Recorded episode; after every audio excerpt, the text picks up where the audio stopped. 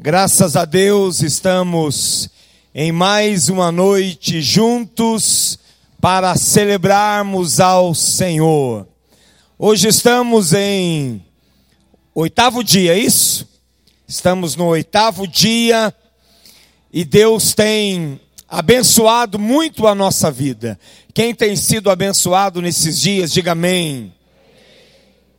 E eu creio que profetizando 2023, você vai ter um ano cheio da bondade de Deus. Amém?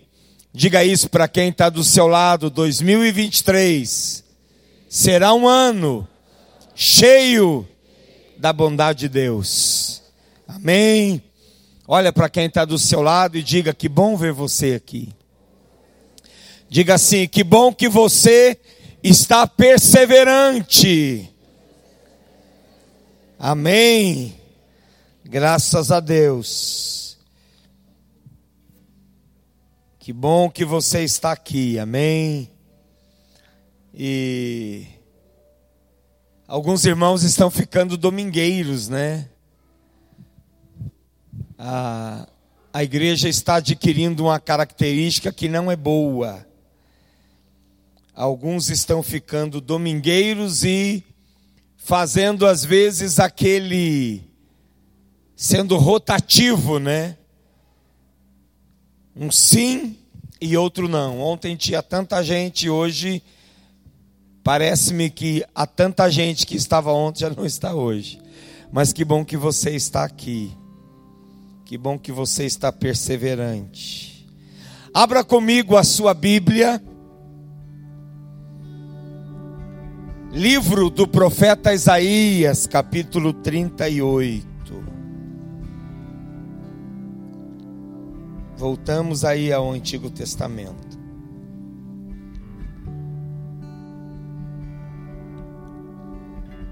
Isaías 38.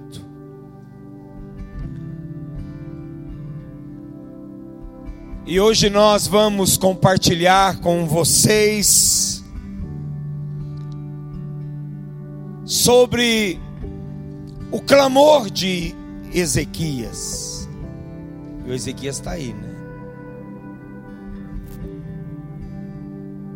Hoje nós iremos falar sobre esse rei que foi um dos reis mais notáveis de Judá rei que governou Judá por 29 anos. E o tempo dele foi um tempo de grandes decisões, o que na ocasião resultou em um grande avivamento em Judá. Ezequias significa Javé é a minha força. Quero ler com você, verso 1 ao 8. Naqueles dias, Ezequias adoeceu de uma enfermidade mortal. E veio ter com ele o profeta Isaías, filho de Amós, e lhe disse: Assim diz o Senhor: põe em ordem a tua casa, porque morrerás e não viverás. Palavra dura, né, irmãos? Então virou Ezequias o rosto para a parede e orou ao Senhor. E disse: Lembra-te, Senhor, peço-te de que andei diante de ti com fidelidade, com inteireza de coração, e fiz o que era reto aos teus olhos, e chorou muitíssimo. Então veio a palavra do Senhor a Isaías, dizendo: Volta e dize a Ezequias: Assim diz o Senhor, o Deus de Davi teu pai: Ouvi a tua oração e vi tuas lágrimas. E acrescentarei, pois, aos teus dias quinze anos. Livrar-te-ei das mãos do rei da Assíria, a ti e a esta cidade, e defenderei esta cidade. Ser-te-á isto por parte do Senhor como sinal de que o Senhor cumprirá esta palavra que falou. E eis que farei retroceder dez graus a sombra lançada pelo sol, declinante no relógio de Acás. Assim retrocedeu o sol os dez graus que havia declinado. Amém? Curve a sua cabeça, feche os seus olhos, nós queremos orar com você mais uma vez. Espírito Santo, mais uma vez estamos aqui na tua presença, e em mais uma noite é nos dado a responsabilidade, Senhor, de compartilhar a tua palavra, de falar as tuas verdades. Senhor, que nessa noite a tua palavra possa penetrar o mais profundo do nosso coração, o mais profundo da nossa alma, e tocar em algumas regiões do nosso ser que precisam ser tocadas. Tocar em alguns lugares que precisam ser tocados ministrar em nós, Senhor, de uma maneira muito profunda. Eu diria, Senhor, de uma maneira artesanal, com as tuas próprias mãos, Senhor, e nos moldar para a tua vontade, para o Jesus. Amém. Em primeiro lugar, nós precisamos entender, irmãos, que a doença de Ezequias não foi Deus que enviou. A Bíblia diz que Ezequias adoeceu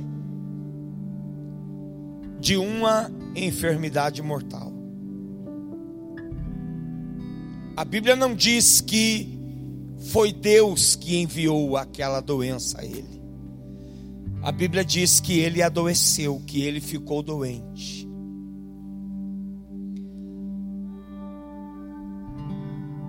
O que Deus fez foi avisá-lo. O que Deus fez foi enviar o seu profeta para dizer a ele: olha, essa doença, Ezequias, não é brincadeira, não é uma gripezinha não é um resfriado qualquer. Essa doença, Ezequias, vai matar você. E você não vai viver. Queridos, eu posso imaginar o contexto que Ezequias viveu neste tempo. Porque você adoecer já não é algo confortável.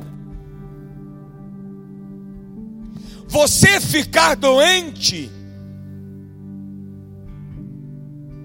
já gera algumas insatisfações, algumas limitações. E há sempre uma esperança de que aquilo vai passar. há sempre uma esperança de que aquela doença vai desaparecer. Mas aí vem alguém da parte de Deus. E é muito complicado, né?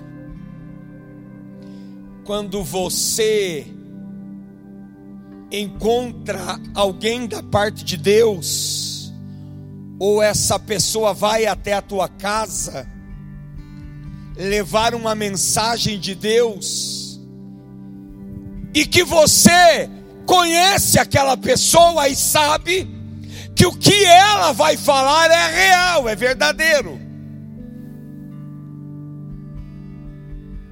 E eu acredito que o rei não estava esperando essa palavra.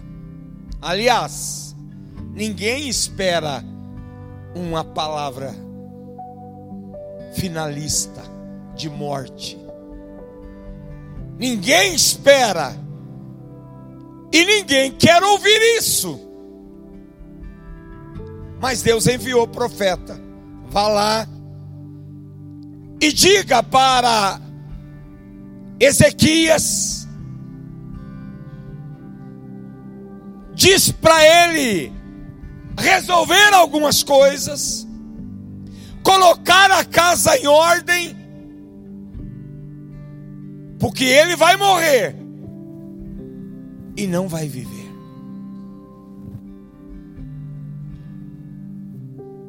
Eu confesso que eu não sei como eu iria reagir diante de uma palavra dessa. Eu realmente não sei.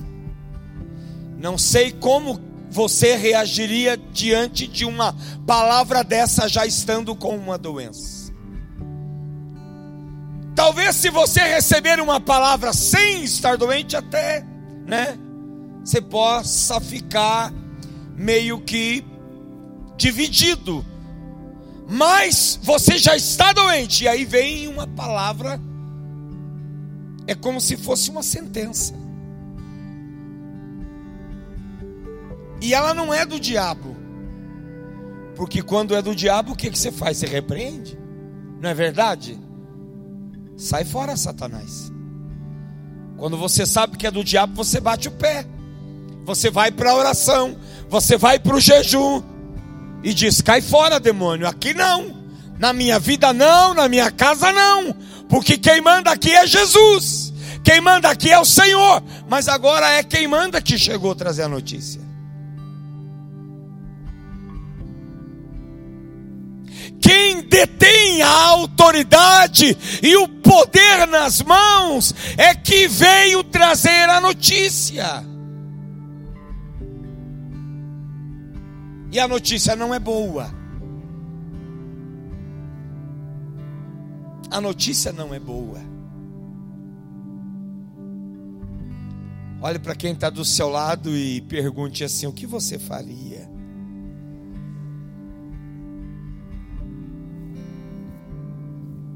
Talvez você diria ao Senhor: Senhor, é injusto isso. é injusto o que o Senhor está fazendo, ou, ou essa palavra ela, ela não é boa. Porque veja bem, Senhor,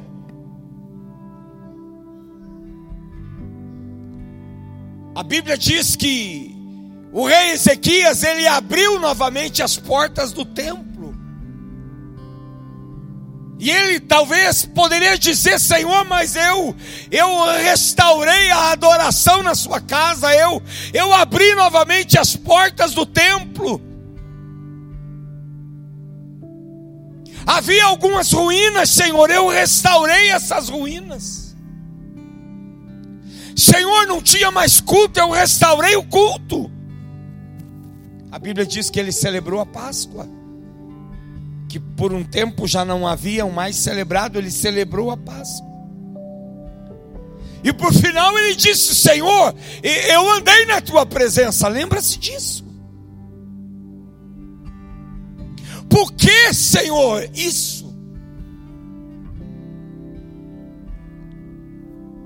Talvez eu perguntaria, você perguntaria, mas o que é que foi que eu fiz? Qual é o meu erro? Qual foi o meu erro?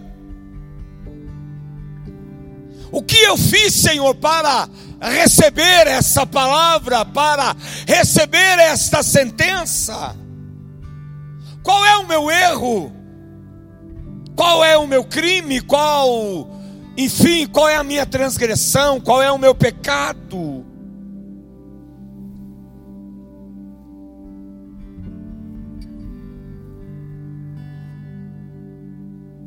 Diga assim para quem está do seu lado: nem sempre, quando recebemos uma sentença de morte, é porque fizemos algo de errado.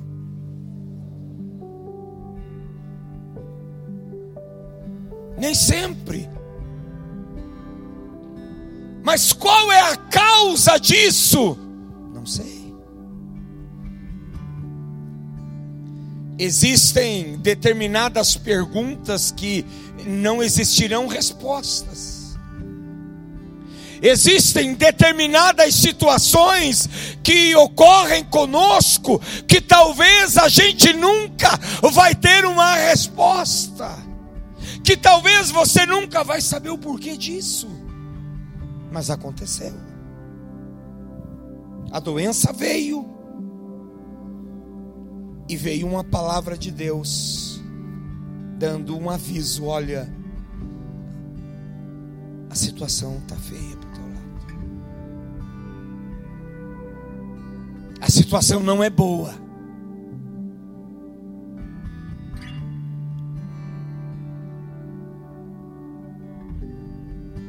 E ninguém está preparado para receber uma má notícia. Ô pastor, será que vai acontecer alguma má notícia? Não, não estou dizendo nada disso.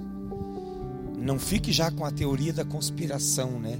Ah, o pastor está pregando é porque alguma coisa errada vai acontecer. Não, pare com isso. Mas ninguém está pronto, preparado para receber uma palavra dessas.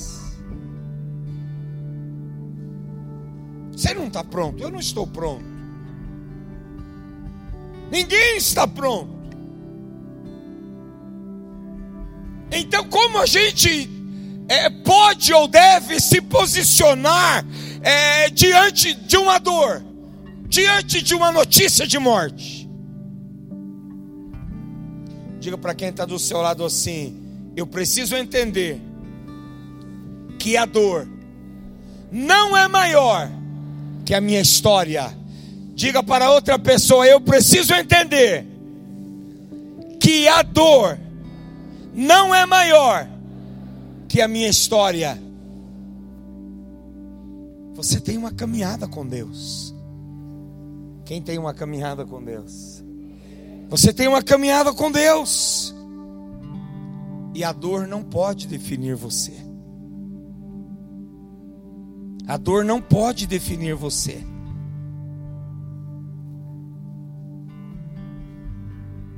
O que, que é importante em tudo isso? É a caminhada, é a fidelidade. A fidelidade foi a âncora de Ezequias. A fidelidade foi o pé de apoio de Ezequias. A fidelidade foi como uma garantia para ele. A Bíblia diz que ele chorou muito. Eu acho que você também choraria. Ninguém é frio ao ponto de dizer, ah, eu tiraria de letra. Eu acho que qualquer um de nós iria se lamentar e chorar. Mas ele fez algo importante.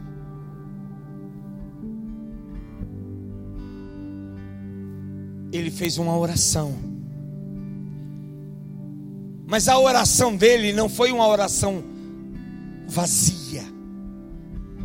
A oração dele não foi uma oração comum. Pode até ser que tinha um pequeno nível de desespero Talvez a minha teria muito mais, a sua também. Mas ele disse o seguinte: Senhor,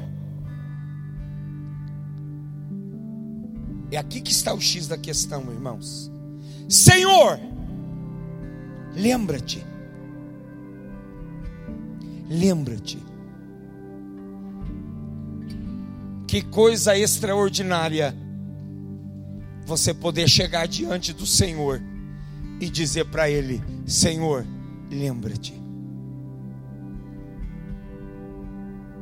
Isso aqui é formidável, irmãos. Senhor, lembra-te. Se Ezequias não tivesse vivido um contexto de fidelidade com Deus, ele não poderia dizer isso. Lembra-te. E é aí que às vezes muitas pessoas se entregam se definham e acabam sucumbindo. Às vezes, irmãos, não é uma morte natural que alguém vai velar o seu corpo, vai te dar um alicate no coração e você vai morrer. Pode ser uma morte espiritual. Pode ser uma morte ministerial pode ser a morte do seu casamento, pode ser a morte de um relacionamento, pode ser a falência de um negócio, pode ser qualquer coisa que não seja uma morte natural que você vá ser velado e enterrado, não. Pode ser qualquer tipo de morte. Mas se você tiver algo para se sustentar, e disse: Lembra-te, Senhor, eu peço-te, lembra-te de que andei diante de ti com fidelidade.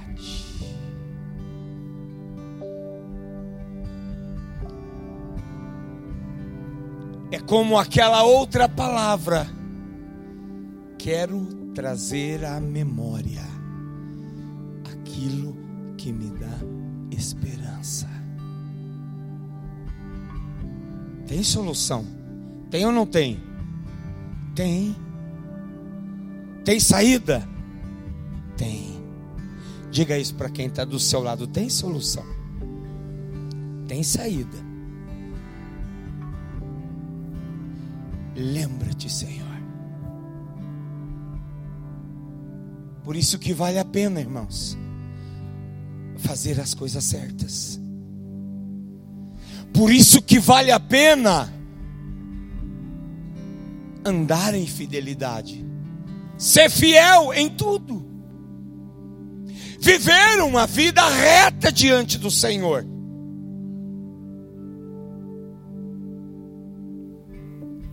Lembra-te, peço-te, Senhor, de que andei diante de ti com fidelidade, com inteireza de coração, e fiz o que era reto aos teus olhos. E ele chora muitíssimo, quer dizer, ele quebranta seu coração. Ele se quebranta ele traz a memória, ele pede ao Senhor que ele se lembre.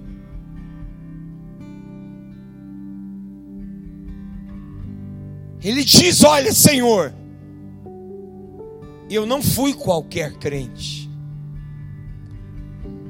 eu fui um crente fiel. Senhor, eu eu não fui um pecador iníquo. Mas eu procurei andar com meu coração inteiro na tua presença. Você pode errar. Todos nós somos passivos de errar. E todos nós podemos pecar. O que nós não podemos é nos manter no pecado. Não podemos fazer do erro ou da falha uma prática.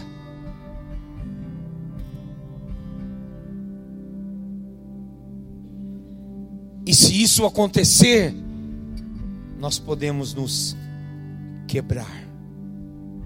Quando a Bíblia diz que ele chorou, ele se quebrantou. A Bíblia diz que ele chorou muitíssimo.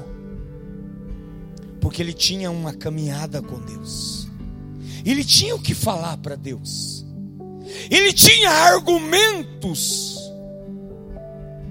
para dizer ao Senhor: Olha, me ajuda. Faz alguma coisa, Senhor. Me ajuda aí. Ele tinha. Ele gastou tempo andando com Deus. E ele então pôde fazer esse clamor, essa oração.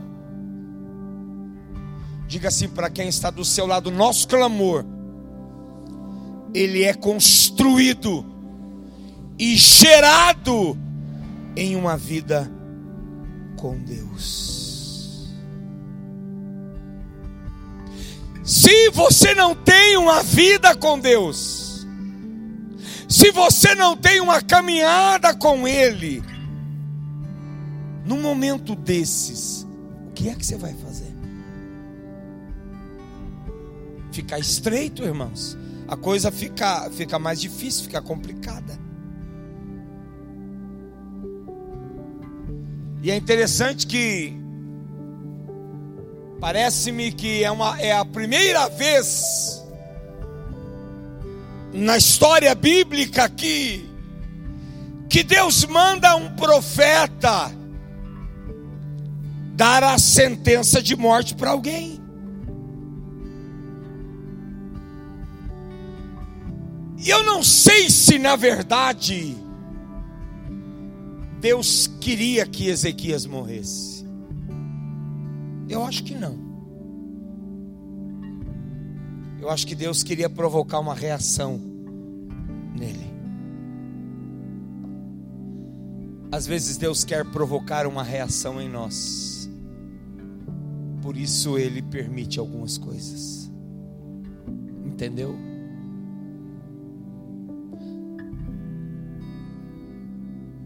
Diga-se para quem está do seu lado: Deus não quer o seu fim. Deus não quer que você morra. Deus não quer matar você. Deus quer provocar uma reação. Às vezes Deus permite algumas situações. Ele até deixa que, que a gente vá longe demais. Mas tome cuidado.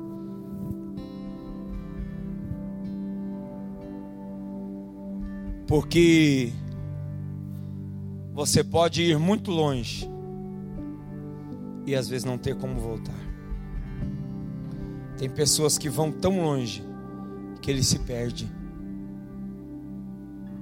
Ele se perde. E ele não consegue encontrar o caminho de volta. Quantas pessoas você conhece que já foi tão longe que não encontrou mais o caminho de volta. Quantas pessoas você já ouviu dizer, não, é, eu só vou dar um tempo. Quantas pessoas nós já ouvimos isso? Eu só vou dar um tempo. Eu não vou me desviar, eu não vou sair. Eu, eu só quero dar um tempo.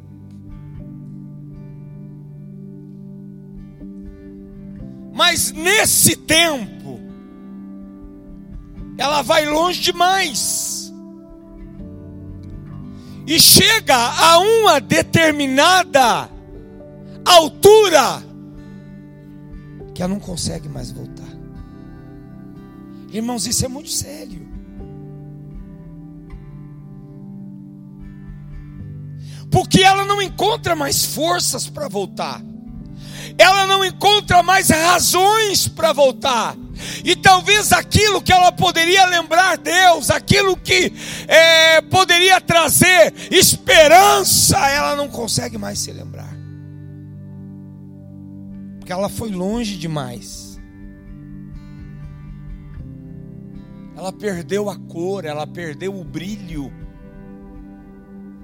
ela perdeu o tato, ela perdeu o sentimento, ela perdeu a audição, ela a, a, visão ficou ofuscada e ela e ela não acha mais o caminho de volta.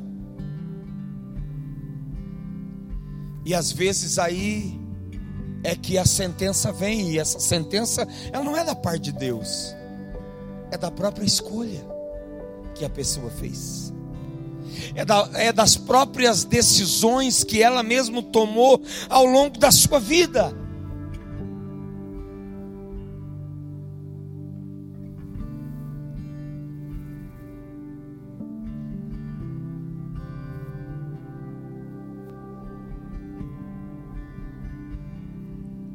Mas tem uma palavra, não me lembro se é Jeremias, Talvez você vá lembrar, Andréia, que a Bíblia diz assim: coloque a cabeça no pó. Quem sai, quem sabe, Lamentações e Jeremias, coloque a cabeça no pó. Quem sabe haverá esperança. Eu queria profetizar sobre a sua vida nessa noite e dizer: Amém. Olha para quem está do seu lado e diga assim: há esperança. Diga de novo: há esperança. Provérbios, Salomão disse que não, não é, não foi, não é Provérbios, é, é Jó, né? Acho que é Jó. Agora entendi que a Tique e o Teco bate aqui, né? É a Covid, né? Vamos culpar a Covid, né, Ezequias? Que o tronco, ao envelhecer a sua raiz, Jó 14 ou 17, né? 14? 17? 7 ao envelhecer o tronco, ao cheiro das águas, poderá reviver. Eu quero dizer que com Deus nada está perdido, amém? Diga para quem está do seu lado: com Deus nada está perdido. Aleluia. Você pode dar um brado, pode dizer aleluia bem forte. Glória a Deus. Eu não sei até onde você chegou. Eu não sei até onde você foi. Eu não sei quantos quilômetros você caminhou em direção ao nada. Eu não sei quantas escolhas você fez que não trouxeram a você coisas boas.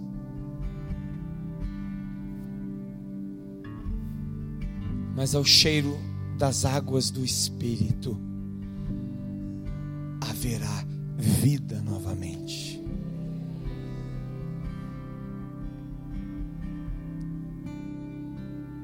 Lembra-te, Senhor.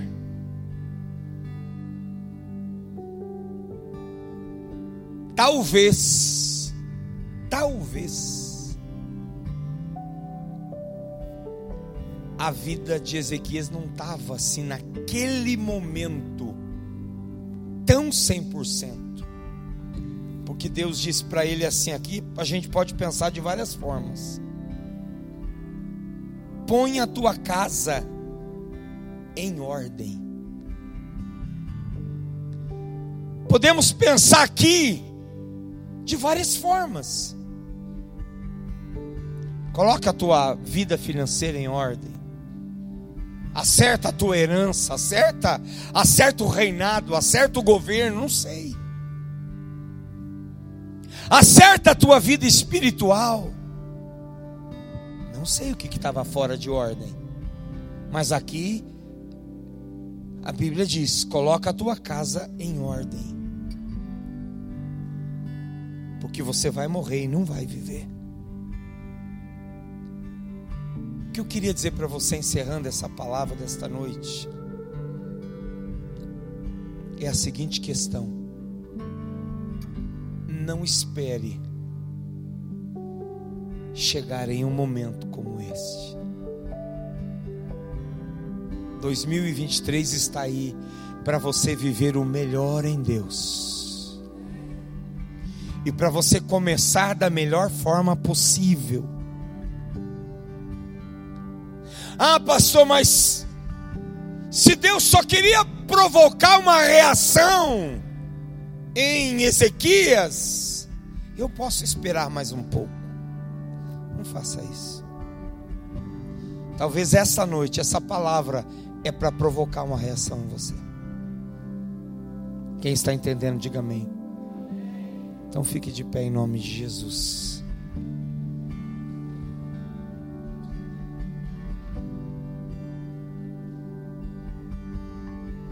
Há uma palavra de esperança para você nessa noite. Não é uma sentença de morte. Diga para quem está do seu lado: não é uma sentença de morte mas é uma palavra de esperança, é uma palavra de vida. Deus mudou a história aqui. Deus pode mudar a sua história também. Queria que os intercessores viessem aqui à frente.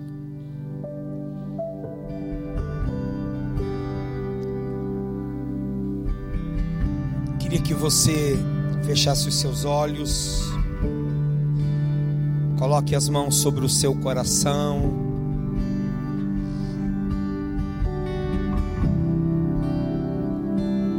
E eu gostaria que você pensasse muito sério agora sobre a sua vida.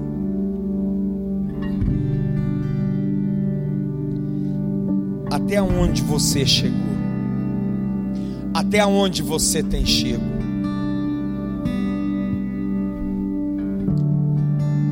quero dizer que, independente de onde você chegou, do que você fez,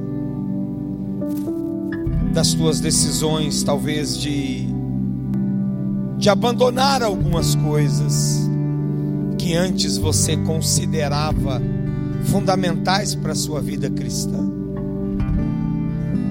Na noite de hoje, Deus quer provocar em você uma reação de mudança.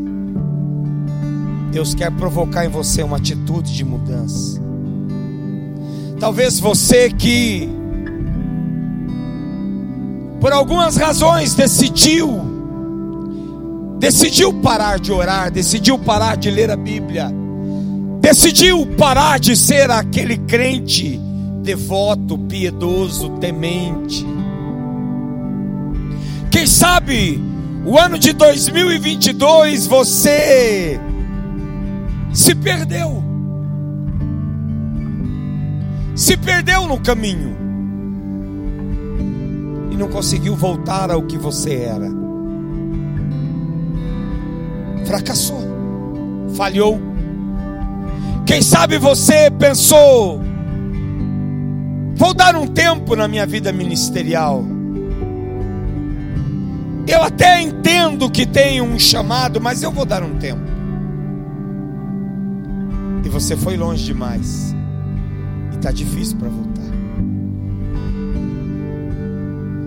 Eu queria dar uma oportunidade para você nessa noite. Para fazer uma oração ao Senhor e e quem sabe dizer a ele, Senhor, lembra-te, eu já fui fiel. Eu já andei na tua presença. eu já te servi com integridade, eu já eu já te servi com todo o meu coração. Você pode dizer isso. Lembra, Senhor, das madrugadas, madrugadas que eu passei na igreja, ou orando, ou servindo, ou nos encontros. Lembra, Senhor. Lembra o quanto eu jejuava, o quanto eu orava. Lembra, Senhor, o quanto eu fazia com o coração. Talvez a, a sua vida financeira se destruiu. Porque você deixou de ser fiel. Você começou a comer o dízimo, a comer as ofertas. Mas você foi fiel um dia. Então você pode orar, Senhor, lembra? Eu já fui fiel. Me ajuda. Me ajuda a colocar minha casa em ordem. E eu vou ser fiel novamente. Eu queria dar para você uma oportunidade de, de orar agora e depois receber uma oração.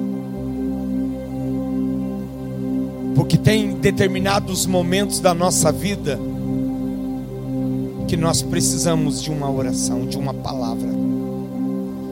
Sabe, eu eu creio que quando o profeta voltou lá e disse para ele, olha, você vai ter mais 15 anos. Ele não deixou Ezequias sozinho. Eu creio que ele orou. Ele orou com o rei. Então, depois que você orar aí, se você quiser uma oração desses irmãos ou até mesmo uma palavra deles, você poderá sair do seu lugar e vir aqui.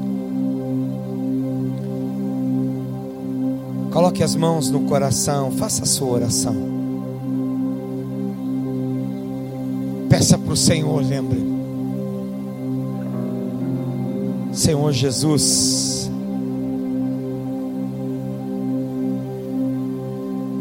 eu não sei qual seria a minha reação se o Senhor me desse uma palavra dessas.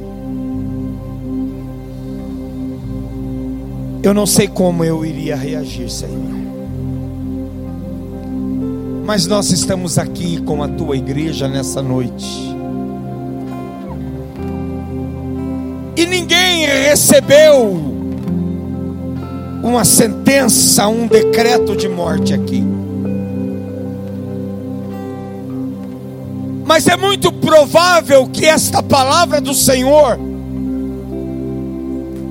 é para provocar em nós uma reação. Uma reação de mudança. De uma mudança de se levantar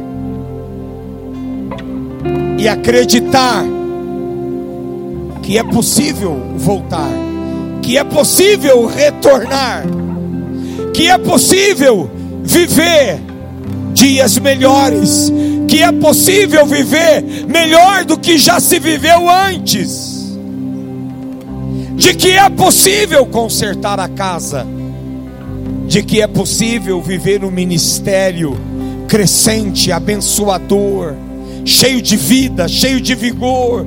É possível voltar a ser um cristão que ora, que jejuma, que lê Bíblia, que se dedica, que canta, que tem uma vida alegre.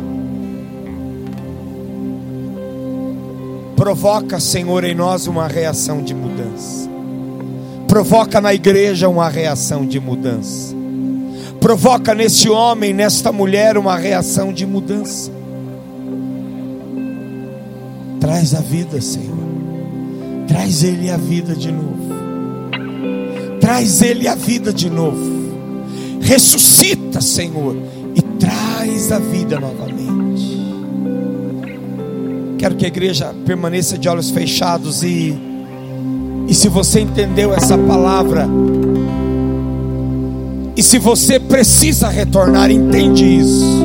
Não quer ficar como você está. Você sabe que tem algo a mais que você precisa viver. Se você quer uma oração, sai do seu lugar, vem aqui à frente. Os intercessores vão orar por você. Se você acredita que pode mudar, que pode ser diferente, que Deus tem um rasgar do céu sobre a sua vida, então saia do seu lugar, vem aqui, alguém vai orar por você. Pode vir.